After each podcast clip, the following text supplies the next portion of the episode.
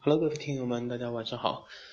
呃，终于有了点时间哈，当然最近的状态也差不多，呃，包括一些公司的情况，现在也都呃调整的差不多了，所以有时间给大家唠唠。但是今天不凑巧的是，有了时间，但是嗓子有点哑哈，可能 说着说着嗓子就刺了，呃，大家凑合听吧。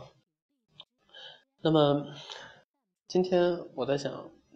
跟大家唠些什么主题的时候，啊，想到，尤其看到我前段时间中间有有那么几天比较颓哈，可能也呃影响到一些人的情绪啊，在这点上我觉得挺抱歉的哈，跟大家说声这个非常非常抱歉，因为我知道呃我们这个听友当中有很多。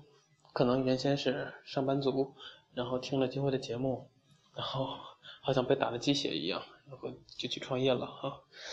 呃，被金辉带上了这条创业的不归路，所以做这期节目的意义在于，呃，既然把大家带上了这条路，就要对大家有一个负责，而且，嗯，而且呢，呃，在一个月之前给大家约定的是吧？一个月之后要更新节目，就不能食言啊。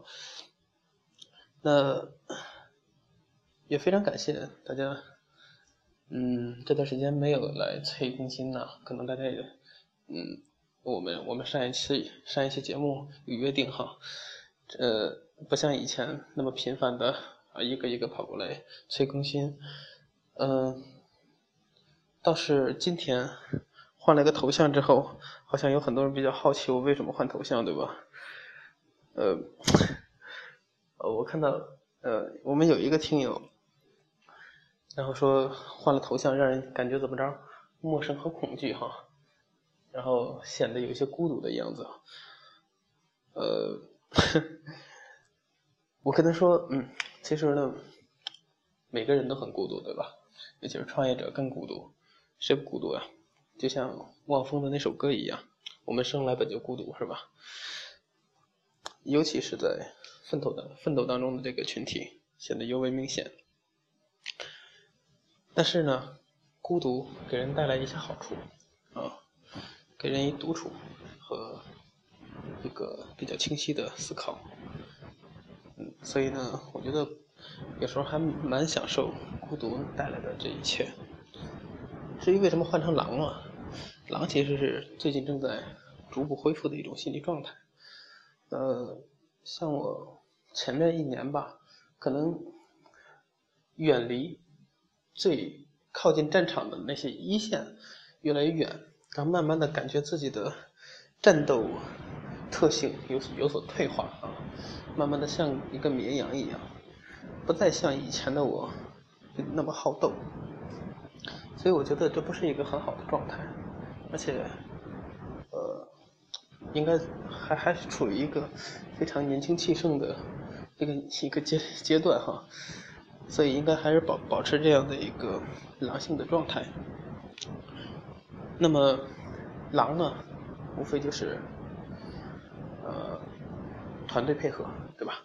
还有呢本身的那种特质，呃为了自己的目标，然后顽强的拼搏，是吧？不达目的就罢手，然后从这个战斗当中。可以赢取自己生存的砝码，并且从中可以获得获得这种这个充实和满足。嗯，有些时候呢，有些人感叹命运，是吧？我觉得命运是自己争起来的。如果有命运这这一回事的话，那就是 就像那个。李宗盛那那句歌词一样，想得却不可得哈。那么命运让我想得却不可得，那我就必须一定要跟他抗争到底哈。所以，当然换个头像也没那么多事儿，倒是好像很心虚的解释了这么半天。嗯，前两天好像前天吧，我们有一个美女创业者哈跟我聊天儿。说现在这种大环境不太好，那么创业者，呃，这样的经济环境比较恶劣，呃，需要多久？让我判断一下，需要多久能够过去？呃，我的判断呢，至少还得有一年的时间，甚至更长啊，一到两年的时间，甚至更长。嗯，这次呢，呃，像很多评论评论文章呢，就说，呃，冬天，互联网的冬天，或者中国经济的冬天又来了，搞清楚好吗？这才刚刚立秋而已，这。也刚进秋天，不管是今天我们的，呃，这个季节也好，还是经济环境它比喻也好，都远不到最恶劣的时候。我觉得，我尤其是经过这段时间调整之后，我还是比较乐观的。那么，即便在最恶劣的状态下，我认为机会还是可以创造出来的。并不是说，呃，在大环境不太好的时候，大家就都没饭吃了，只不过会饿死的人比较多而已，是吧？但是会有一批人，你可能原先都不知道他们一定会出来。所以，如果征求我这方面的意见的话，我的意见是，别管别人。别管大环境，那跟你半毛钱关系都没有。脚踏实地，踏踏实实的想想自己怎么活得更好，怎么能活得更久一些。这也是我们做这期节目的意义，主要谈论的问题，就是在今天我们还可以做好哪些事情，以及做好哪些事情是对我们走得更长久、有直接性帮助的。大环境怎么变化？外边下雨了，难道你还不活了吗？难道你就不吃饭了？作为这个上班族，难道我们就不上班了吗？下一个月雨，我一个月不上班不吃饭，可能吗？那不还还得照样上班，照样吃饭，只不过下的雨大了，我就打个伞，我就打个车，是吧？去上班而已。但是这个过程当中，一定会诞生一批。出来开车的，出来卖伞的，从中赚了钱，找到自己价值的，而这些可能在开始你都没有听说过他们，不知道他们的。而对于经济环境来说，什么是车，什么是伞？我觉得大家可以好好去思考一下。这不是我们本期节目主要探讨的方向，但是我认为。在今天环境再不好，一定所谓乱世出英雄，一定会有人出来。你解决不了的问题，一定会有人解决。只不过看问题的角度不一样罢了，是吧？所以我对这点还是非常乐观的。那么本期节目我还依然很任性的，没有写任何的大纲，也没有写任何的稿子，就是把。最近一段时间，可能今天晚上能能够想到的一些东西，跟大家随便唠一唠，然后相对在脑子里边有一个梗概吧。今天定了一个主题，叫做“细节决定我们创业道路走多远”哈。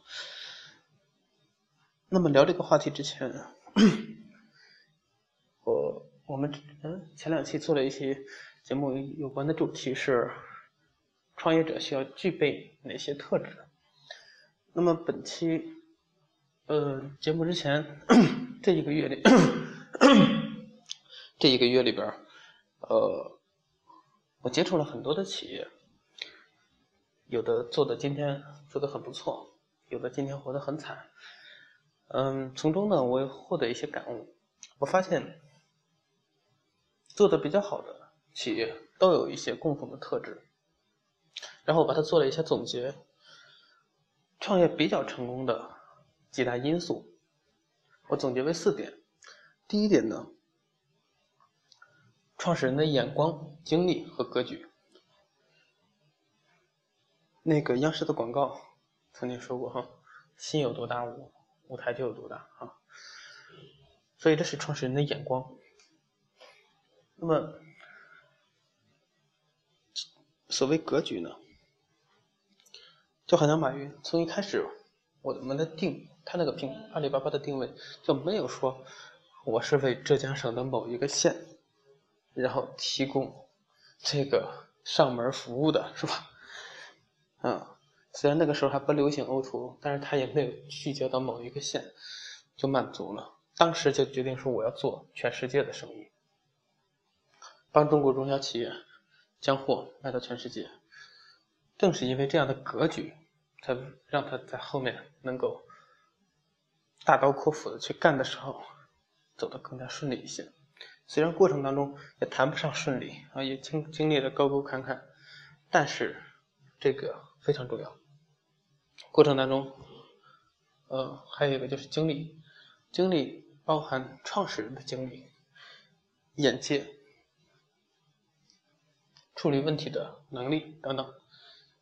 也当然也包含你使用了什么样的团队，对吧？所以这是第一点，我认为最重要，所以放在第一点。第二点呢是坚持和毅力。嗯，有好多的人就好像那个马云那句名言是吧？今天很残酷，明天更残酷，后天很美好。大部分人死在明天晚上，是吗？看不到后天太阳。嗯，当然这个有两两层含义。第第一层含义呢，字面意思，大部分的人会死在明天晚上，也就是这是一个永久不变的规律，是吧？呃，优胜劣汰，大部分的企业会死掉，然后就只有极少部分的人能够活活成自己想要的那个模样。但是过程当中也是披荆斩棘，非常的不容易。但是有的时候就在那么咬牙一坚持。在这过程坚持的过程当中呢，要去判断，拿什么来衡量和判断呢？我觉得最重要的参考一点就是去分析你自己的眼光、经历、格局，能够带着你的船员，开着你的船走多远。如果觉得你现在的精力、格局等等的东西还不具备的时候，沉淀还不够的时候，静下心来，好好学习。这种学习有两个方面。第一方面，我先不带着大家去拼的太快，拼，因为拼的越快，你的那个短板暴露的越快，你会死的越快。在这过程当中呢，慢慢的积累自己。第二点呢，就是放下这份事。正在进行的事情，先去一个自己想去学习的地方，适合自己学习的地方，好好去积累，等时机成熟了再再回来创业。但是第二点最重要的强调的是坚持，不是放弃哈。呃，如果说，呃，我指的坚持是你在认真考虑过后，觉得。我是应该拼一拼，我还是有机会的。这种坚持是理性的坚持，而不是盲目的坚持。有的时候，这里提到的关键词“坚持”和“毅力”呢，有的时候就在于你比别人都也要坚持了那么一刻，可能和竞争对手不相上下。他没有坚持住，你坚持住，最后看来就是你赢了，对吧？第三点呢？创新与试错的过程，创新这个在中国，呃，是一个基本上被扼杀掉的概念啊。嗯，尤其是当你提到颠覆式创新的时候，很多，尤其是很多领导会找你谈话哈，经常我们讲一讲创新就好了，不要颠叫什么颠覆，你要颠覆掉谁？在他们看来，这是一件很恐怖的事情，但是。我们中国为什么没有创新呢？包括我们创业者群体也一样，经常看一些什么，我发现我们的创业者群体变得越来越懒，这是创新被扼杀的根源。为什么说这是根源呢？就是我们开始停止思考，开始人云亦云，开始看到一些网络上的评论、文章、观点、新闻。资讯，然后他觉得这就是世界，这就是正在发生的事情。你没有冷静的去站，用自己的脑子去想一想，去所谓去伪存真，把那些假象给去掉，看看它，探究一下它的本质是什么。而这些本质里面，可能和你看到的是天壤之别，甚至是截然相反的两个面。而你看到的那些呢，所谓评论员发表的评论文章，他们他妈的都没有创过业，只是站在自己那个，呃，仅能了解到的一些知识面来看待这个问题，然后带把你给带跑偏了，然后你还觉得说这就是全世界是吧？嗯，那这个时候呢，呃，他们提到的一些创新点子，你觉得创新就应该是这个样子？慢慢的失去了思考能力。我发现我们中国的，呃，不管是生产制造还是互联网行业，从设计的开发等等，现在越来越丧失创新能力。最重要的是，人都越来越懒，能复制的不自己想，是吧？所以这是根源。所以我在鼓励大家。有的时候，嗯，在这样的乱世当中，创新对自己来说，这种创新不仅仅的是你商业、你的产品比你的竞争对手做出了就多么大的改变，有的时候是一点点的微创新，有的时候是你的商业模式、营销模式做做出了可能灵光一现的灵感，做出了调整，也有可能是你内部的管理上。做出的调整和创新，那么这是创新，然后我后面的关键词是试错。这个过程因为没有一个人，没有一家企业的创业道路是一帆风顺的，对吧？但是作为船长来的话，来来讲的话，经常你要带着船员走在海上，往左走还是往右走，那么。这个时候要当机立断的做出决定。有的时候，我发现犹豫的创业者可能也不能说走不起来，走起来的概率会相对低一些，因为经常贻误战机嘛，是吧？那么这个时候做的决定，有的时候完全靠自己的主观判断，或者说之前的经验来决定。所以，那你经验不足的话，过程当中，你可能要通过试错，慢慢的，作为花学费买经验哈，买知识。但是，即便经验足，过程当中还是会不停的犯错。那这种试错的过程和你调整的速度的过程，因为试错了之后一定会有代价。然后舔舔自己的伤口是吧？包扎一下，然后重振旗旗鼓，继续上路。呃，那么这个过程调整的周期。就意味着你的成长周期，有的企业因为一次试错，一次没有走好，然后后面都不敢往前再做一些尝试。那我觉得这家公司基本上就可以看到头了。所以，创新、试错、调整，这是我说的第三点。那最后一点呢，就是内部社区的建立和维护。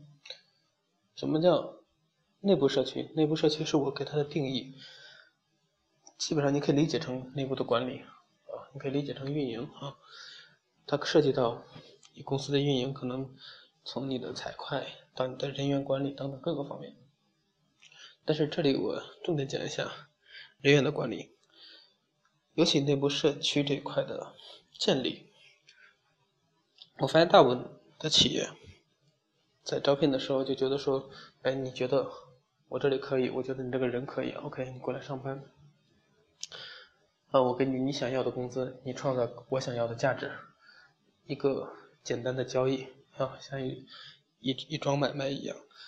但是成熟的企业一般都不会这么干。他进来的时候，往往会聊一些看似比较虚的东西。对于刚进来的新人，让他们去做职业规划。这对于底层员工、刚毕业的年轻人来讲的话，可能会比较虚，因为他们正处于迷茫，我想找一份工作，对吧？但是对于一些中层或者经验比较丰富的人来讲的话，我来这家公司我是为了得到什么？有可能我仅仅是为了赚钱。我一年当中，我来这准备干一年，这一年当中我准备赚多少钱？这也算一个目标和规划。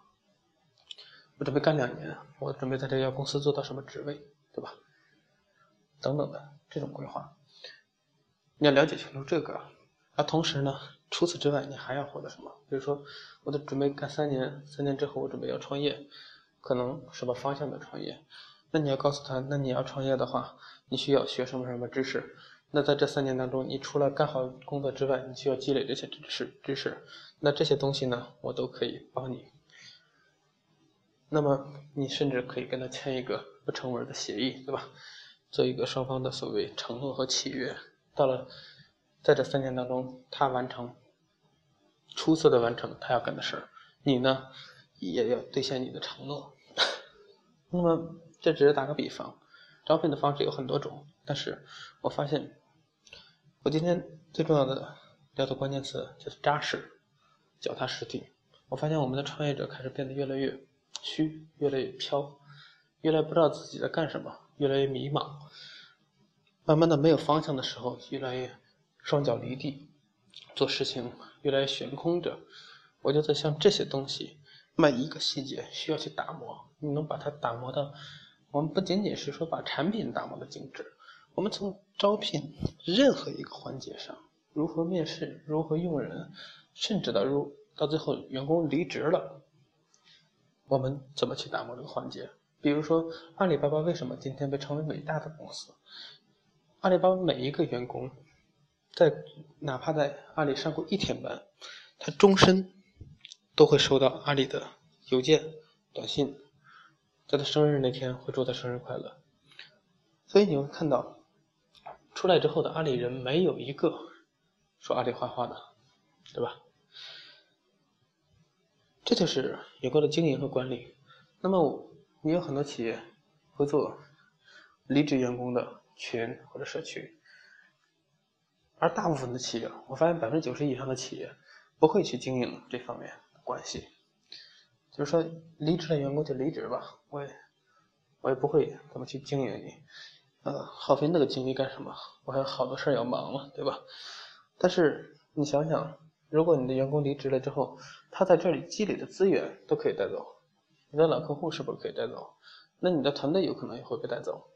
除此之外，那他即便一个不带走，那么你原来的客户呢，会不会找他呢？还还不知道他离职了，然后还继续找他，对吧？所以，等等的一些隐形的。带来的损失都会非常的多。那么，如果经营好这个关系，除了能够降低损失之外，甚至可以带来一些无形的财产和价值。比如说，你可以建立这样一个社区，然后你给我给公司进来了，呃，介绍过来多少新的员工，你在这里，比如说采取积分制哈，然后积累了多少积分，然后将来可以。兑换现金，或者说在这里得到什么奖品，然后给我介绍介绍过来多少个客户，要怎么怎么样？因为所谓老员工，对吧？他一定比你新招来的新人要懂你的公司，懂你的产品。他有的时候，他到了新的岗位上，新的公司里面，还有可能无意之间又接触到一个公司。或者有一个人需要你们公司的服务，然后他就可以顺口的给你介绍过去。如果你们保持良好关系的话，如果到最后你都不理人家，靠，那家公司不怎么样，我我为什么要给他介绍客户？他又不会给我好处，对吧？所以这种关系的经营也是一门学问。我觉得大家，呃，像这些细节，所谓。内部社区的经营和维护非常的关键，所以这是，嗯，我觉得有关创业的四个因素，可能我认为非常非常重要的四个因素，和大家分享一下。那么刚才有说到运营，呃，前段时间我想想到这一点的时候，我立马发了一个朋友圈，可能有些人注意到，我说很多公司搞运营，你觉得你像别的平台、别的公司有自己的运营团队、运营部门，我也要搞一个运营部，搞一个运营总监，然后具体干什么呢？就是什么都管哈，打杂的，然后忙来忙去，运营总监也不知道干什么。然后呢，下边的人也不知道管运营的人是干什么的，然后老板也不知道运营是什么。其实呢，慢慢的我发现，运营最核心的精髓在于提升效率，在于提升效率啊，他没有别的，最重要的就是把你的如何让你公司的效率。赚得更快，这是运营最核心的精髓。企业是否能够盈利，主要看什么？主要看效率和价值的产出速度是否大于你的成本的增长速度，对吧？如果你的效率和价值的产出速度大于你成本的增长速度的话，那么你就盈利，对吧？如果是反方面，对吧？做不到的话，那就一定是亏损的，对吧？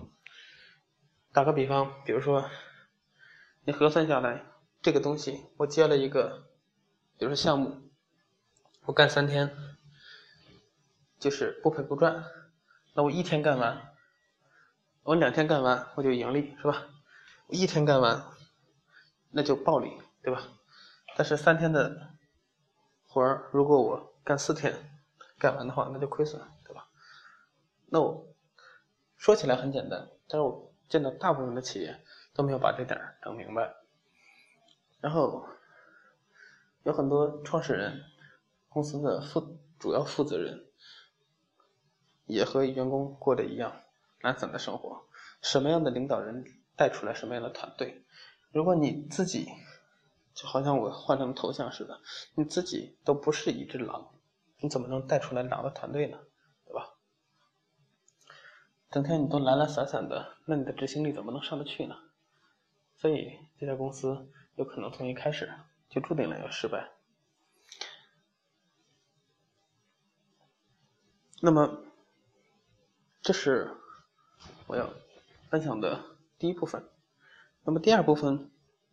我想主要讲一讲一些非常细节的东西，呃，就是创业当中可能会用到的一些心理暗示。我们先从起名开始讲起吧。像起名，我们之前应该有做了至少两期有关起名的，对吧？所以起名太，呃，关于怎么起名，我们就不再去探讨这个问题了。但是。为什么我用用到心理暗示这样一个关键词呢？就是，嗯，这个感悟是来自于我最近上五八会比较多。我在五八看的一些列表的时候，比如说幼儿园，那么我看到很多幼儿园的经营者不会起名在我看来，那和他后面。就会经营上会有很大的呃关联性。很多人觉得我开始我有一个名字干起来，品牌都是慢慢打造出来的、砸出来的。但是我之前也反复在强调一个观点：一个好名字能够节省很多的广告费，而且能增加、加快你的传播速度，降低记忆成本，它带来的好处是非常多的。而且从这点上。也可以看得出来，如果一个公司的创始人，在开始你走创业的第一步，在你起名字这个环节都不扎实，都不肯下功夫去打磨它的细节，把它给把你的名字给打造到极致的话，你怎么能够相信这家公司将来一定能做出来好产品呢？对吧？它有关联性的。不外乎有一些企业，它后来做起来了，慢慢的，可能一个很烂的名字，也可以称之为品牌，但是那真的是概率非常低的，而且过程当中要需要经历巨大的考验和承受巨大的代价，所以起名字我还是强调这一点非常关键。那比如说我说刚才说的幼儿园，我看到有的幼儿园觉得起的名字，这个自己觉得不错的。当然没有任何的这个针对性哈，不小心误伤了哪位，这个不要见怪。比如说新起点啊，幼儿园。如果说你是一个职业培训的，我之前干的不好啊，或者没有把握好青春时光，我来一个新的起点，那这个名字就成立，对吧？哇塞，幼儿园孩子才刚刚迈入社会啊，上如果。还不算社会，刚刚开始有点上学的感觉。进幼儿园你就让人家新起点，孩子之前怎么了？这是对吧？所以这样的名字就感觉很怪。那再比如，什么，经常你能看到满大街的干教育的 slogan，让孩子赢在起跑线上。那么什么什么有关起跑线的也很多，对 吧？这种名字。你看完之后就完全没有什么创意，没有什么新意，然后同时呢，你会觉得挺怪的。而且你想想，比如说幼儿园这种，谁愿意有几个家长在自己孩子刚开始上幼儿园的时候就给孩子那么大的负担，就一定要拼命的跑，要跑跑过所有的同学，跑过所有你能看得到的人，在他们当当中。称霸啊！没有几个家长在幼儿园的时候给孩子这么大的负担的。孩子家长一般的要求是什么？我希望在你这个幼儿园，他可以健康快乐的成长，在这儿它是安全的，在这儿它可以呃学到一些知识，然后快快乐乐的，然后比在家里边能够能够成长的更快一些。但是呢，又能感受到像家一样的温暖。你朝着这个方向去取名字，可是吧？才能找到那个关键点。那么，很多人起名字就是说我，我想要什么？我想要有很多钱，啊，我就起个名字叫聚宝盆，是吧？那这你要站在用户的角度。他们想看到什么，你这个公司名字才叫什么。再比如，我看到有的驾校更奇怪，你驾驶员培训，你叫什么什么什么飞翔是吧？或者叫什么？我靠，开着车飞起来了，那车还能开吗？是吧？还还有什么叫起航的？你是轮船呢还是飞机啊？你要起航，这样的名字就更怪。但是你要叫什么？比如说考驾照，你一看你的名字叫顺丰啊，是吧？但是顺丰这个名字不一定他会让你注册，就是类似这种的。他学生一看，哇塞，这看着舒服呀，一路顺风是吧？这个肯定比较容易考过去。你有的驾校看到他们名字，你就感觉很惆怅，是吧？甚至有的驾校为了显示出来的逼格。弄的那些繁体字、那些生僻字，看起来就好像我考驾照都都不会很顺利的样子，那他招生怎么能上得去呢？当然，这没有什么行业关联性和攻击性啊，主要是随便举两个例子跟大家说明。所以这是起名这方面，但是刚才通过我举例当中，大家可以看到，所谓的心理暗示是什么？起名这方面的心理暗示最主要的。是要站在客户的角度，他们想要看到什么，我们在起名字的时候就关联什么。当然，有一些名字是可以一语双关的，比如说我当时，呃，那个虽然商标没没拿下来，但在头两年给我们带来的真正的传播速度和传播价值非常的明显。我们当时叫大拇指，对吧？我可以说我们公司也成为这个行业的大拇指老大。然后呢，嗯，客户看到之后说，哦，我在开始跟他们合作了之后，这个我又我又可以成为我们行业的大拇指，啊，同时呢，他们好像也很牛的样子，嗯，所以一个好名字真的很关键，嗯，那么心理暗示第二个方面应该是销售，销售和以及营销推广方面，嗯，但是由于我们之前。聊销售和营销推广的非常多，而且后面的话，我准备再专门做一期有关销售，呃，心理方面的，因为所谓我们无时无刻都在销售嘛，嗯，可能面试是在也是在销售自己，对吧？无时无刻，哪怕谈个恋爱也是在销售自己，所以我觉得专门拿出来一期节目，我们来做这个，所以本期节目不太不再去细去。探究，然后包括尤其做互联网平台的投资人的暗示。那么，我什么时候需要钱了？我现在做的不错，我们需要进下一轮了，对吧？这个时候，我们的用户增长很漂亮，然后我们的业绩很漂亮。这个时候，我们是你退出的好时候。或者说是你增持的好时候，是吧？也就是说，你该多给我点钱了。你要不给我钱，我就要再引一轮风轮、风投啊。这个过程的拿捏和把握，我觉得大家也需要认真的去考虑。那么最后一点，给自己的心理暗示，这点非常重要。嗯。好像我节目开始的时候说的一样，现在创业者大家都觉得越来越累，越来越难。环境的影响只是一方面。如果你早换在早些年的话，资讯不这么发达的话，你会觉得，哎呀，环境的影响其实也不是那么大嘛。只不过你今天看到的、听到的，觉得好像外部的变化怎么怎么样一样，其实呢，也没那么复杂。只不过你把它想的很复杂而已。所以，像我今天说的最重要的核心就是扎实和踏踏实实做事。嗯，刚才有提到五八，对吧？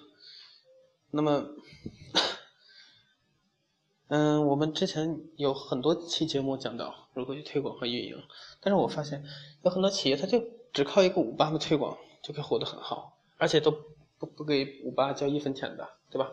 交了钱的可能比如说在列表页。的头一页、头两页，但是，比如说，一共这这个分类里边有五十页，我每天发一条，好不好？那五十页有二三十、二三十条都是我的，我虽然不在第一页，但是他翻到五六页之后全是我。这种靠的是什么？靠的是每天一篇的毅力。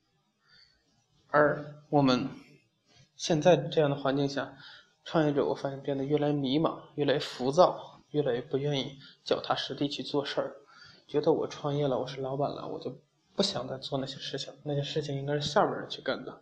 但是殊不知，我们作为作为公司的负责人，我们作为领头人，首先大家都知道，干活的时候要把自己的手先弄脏，下边的人干起活来才才有劲头。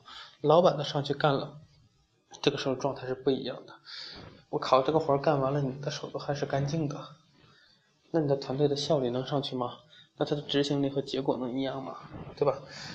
所以，哪怕尤其是创业者刚开始的时候，可能就是一个人、两个人、两三个人在做，那么开始的时候这些事儿不做，你让谁做？那么最重要的就是抓这些细节，对吧？我忘了谁说的，所谓伟大的事情。就是那些重复的、繁杂的、无聊的，这些一丁一点的这些细节堆砌而成的事情，到最后才能汇聚成一个伟大的事情。而这些做这些事情的，是呃，把它做到多细、多扎实，甚至你发每一篇帖子，它用什么样的标题，对吧？它叫什么样的名字？它的内容贴什么样的图片？它图片是什么颜色？我的受众群体是哪些人？分析完之后，我怎么去写这个文案？它都是有学问的。你做的多么扎实，那你这个事情才能够带来多少的效果？你愿意坚持多久，那带来的效果就一定不一样。说到怎么去写文案，怎么写标题，看到招聘网站，经常能看到这样的标题：什么什么急聘，什么什么岗位。我靠！你一个公司，当你打出这样的标题的时候，基本上这公司就不不怎么样。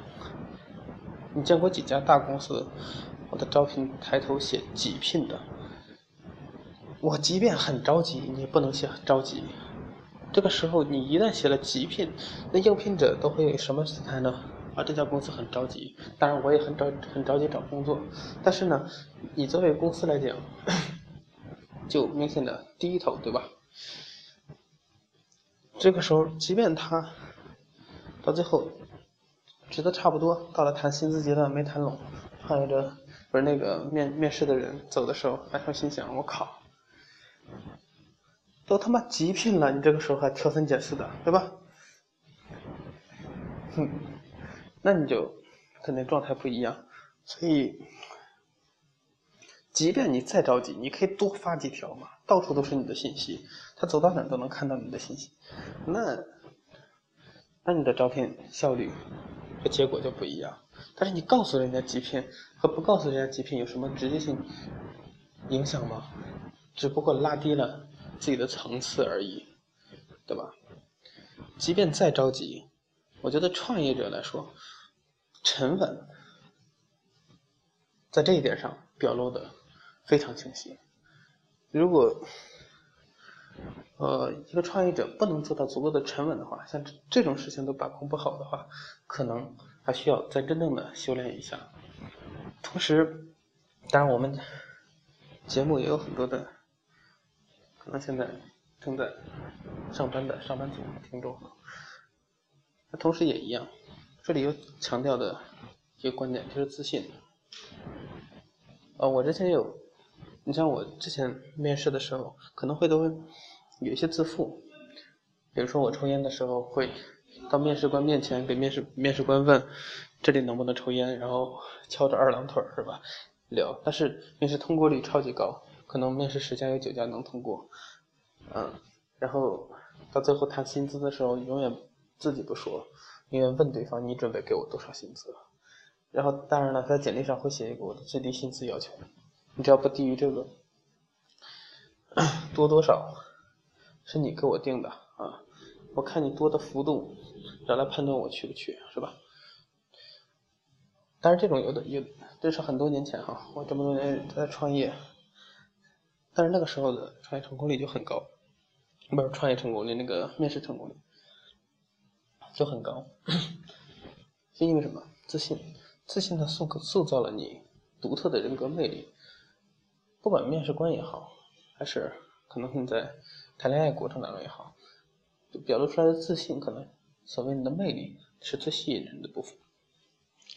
那么，呃，即便我们还拿面试举例，即便你在面试过程当中，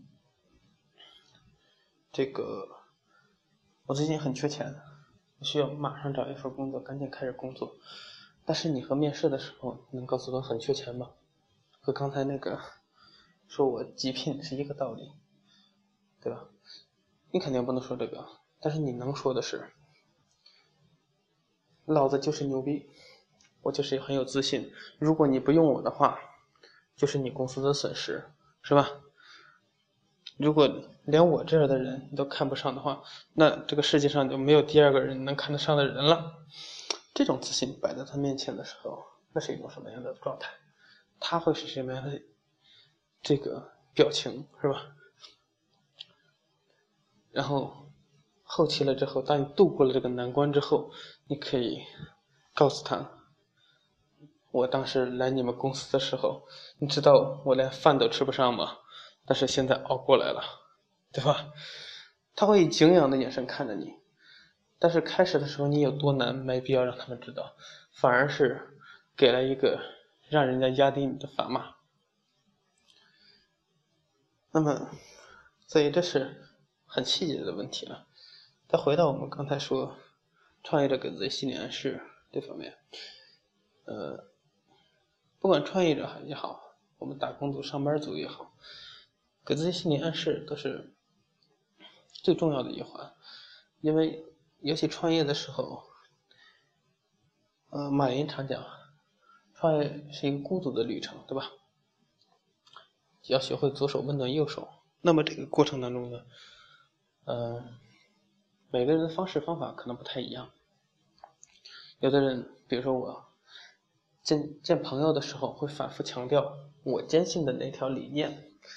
当你可能开始的时候，你只是说我奔着那个方向去走，但是在你跟别人不断的说、不断的说，就这个过程当中，慢慢的你会越来越坚定这个方向。哪怕你质疑的时候，多跟一个人说完这句话，你会发现我很坚定。啊，这个时候，当你发朋友圈，当你见任何人，甚至对自己说的话，贴在墙上的座右铭，是吧？都是你坚信的信念的时候，都是乐观的信念的时候，那你一定能够度过眼下的这个呃难关啊，这个心理障碍。但是，如果当你觉得现在你生活的圈子，尤其今天的创业圈子，我发现很多的创业者在抱怨，在抱怨环境差，抱怨很难度过。如果说你处在这样的悲观的环境的话，那你再给自己心理暗示都没用。这个时候只需要做一件事情：远离这个圈子。如果你每天看不到这些信息，听不到这些信息，只静下心来想一想，用自己的脑子想一想，而不是别人说了什么，别人因为写了一篇文章你看了而影响了状态，而是说我想明白了怎么去那个，对吧？就好像我节目开始说的，今天的创业环境是不好，但是呃经济状态也不好，但是。就好像下雨是吧？一定会有人开车，一定会有人卖伞。谁是卖伞的？什么是伞？什么是车？想清楚。机会就在这儿。啊，那你的行业当中还有什么可以创新的？多动动脑，想想自己那方面。当别人都不动脑的时候，谁动脑，谁就有机会。这是我最近最大的感悟。好，本期的节目我们基本上就唠这么多，呃，那么也希望，因为我最近在弄一个新的平台，可能我们还需要的，大概还需要两个月的时间，平台才能上线。那么这两个月当中，因为前期筹备会非常的忙，可能嗯录的时间，更新节目的时间是没有办法保证的。那么过程当中，如果大家有好的，想法和意见的话，希望大家能够及时的跟我沟通。呃，在下面节节目下方评论，呃，或者或者微信上跟我沟通，呃，那个微博上沟通都可以。然后同时呢，如果有新加我的朋友们、听友们，希望大家可以告诉我你是在哪儿听到的，是比如说在荔枝啊，或者在苹果的这个播客电台，让我呃将来的话。能心里有一个数，看看哪个渠道的传播范围更广一些。好，本期的节目我们就唠这么多，下期节目我们接着唠。